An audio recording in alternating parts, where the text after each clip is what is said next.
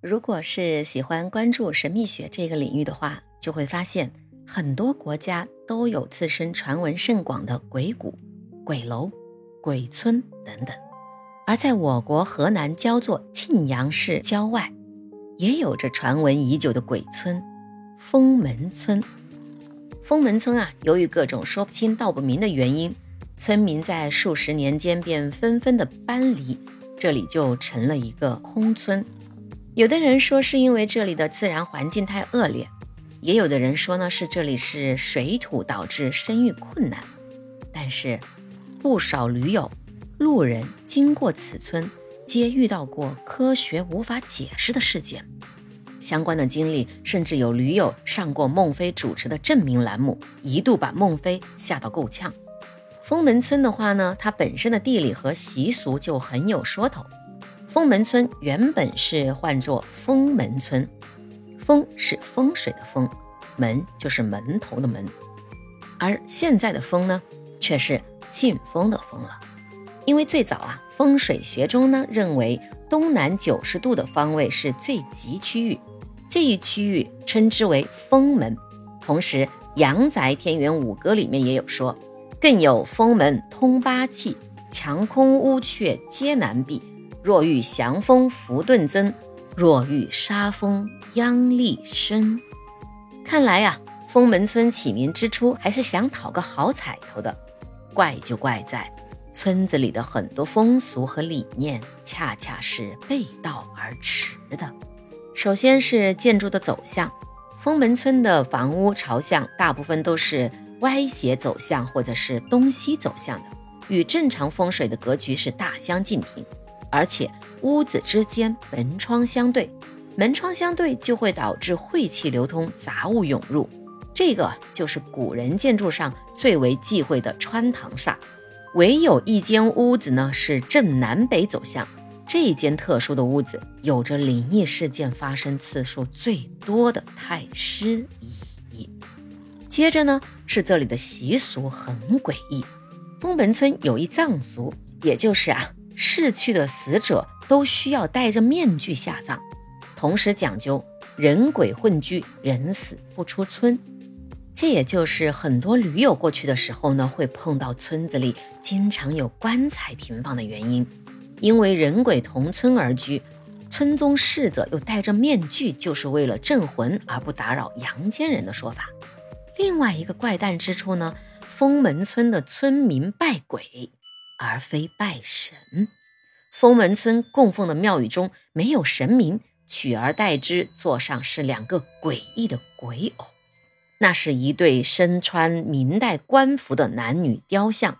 封门村独有的清鬼习俗，也导致了村子里阴气旺盛。传闻因此，村中的男人啊娶不到媳妇儿，女人生不了孩子，封门村就逐渐变成了封门村。很多驴友途经这个荒废的村子的时候，不顾讲究，就引发了诸多的怪事儿。这个事情在相关的驴友吧等论坛上，曾经引发过不少的关注。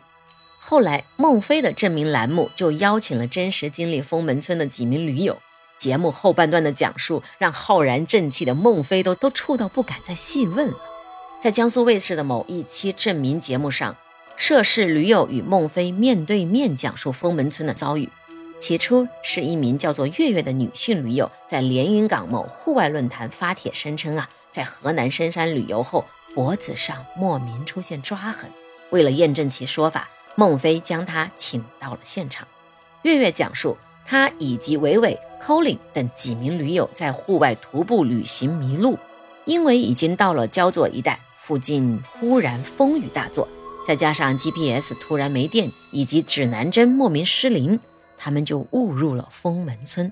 进入该村之后呢，几个人就搭了帐篷，准备在附近找点干柴点燃取暖，在附近几经游走。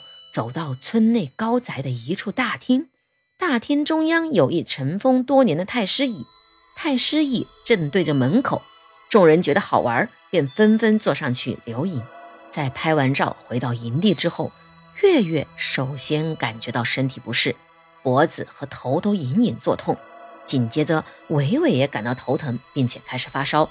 两个人在帐篷中入睡前，还听到帐外有人踩着枯叶的声音。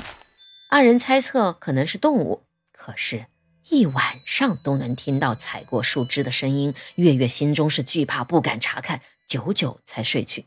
第二天醒来啊，月月就发现脖子上有三道抓痕，这让同行的伙伴很是害怕。而此时，正在翻看照片的口令发现他们在大宅门上拍的照片中有一张人脸，这更是让众人觉得村子有问题。惶恐间，大家收拾了行囊，慌慌张张地离开了封门村。同行的驴友声称，在附近呢还曾碰到了一位老居士。老居士声称那个地方不好，在这个小地方东西南北各有三座庙：大岳寺、中岳寺、小岳寺。而封门村正是在三座庙的中间，这就意味着三座庙是镇这个村子的邪气的。众人听闻啊，愈发觉得是脊背发凉，便把他们的经历就发到了户外运动论坛，这也就随即引发了孟非节目组的注意。除此之外呢，封门村的灵异事件是比比皆是，除了驴友途经发烧数日。网红直播遇到鬼打墙、迷路等经历之外，关于封门村最著名的事件，当属1963年的枕边鬼脸灵异事件。而这个事情后来也被影视化改编。事情啊，是发生在1963年，三名郑州青年听闻封门村的怪异房屋和风俗，便兴致满满的赶来写生。进村那天。村中恰有丧葬，按照本地的习俗，逝者生前的枕头就被扔在了路中间。恰好呢，此时三个青年路过，觉得枕头碍事儿，就踢到了路边，毫无敬畏之心。三位青年住进封门村村民家之后啊，怪事就接连发生了。当他们睡到半夜的时候，忽然听闻门外有人喊叫妈妈。三个人出门探看，却毫无人迹。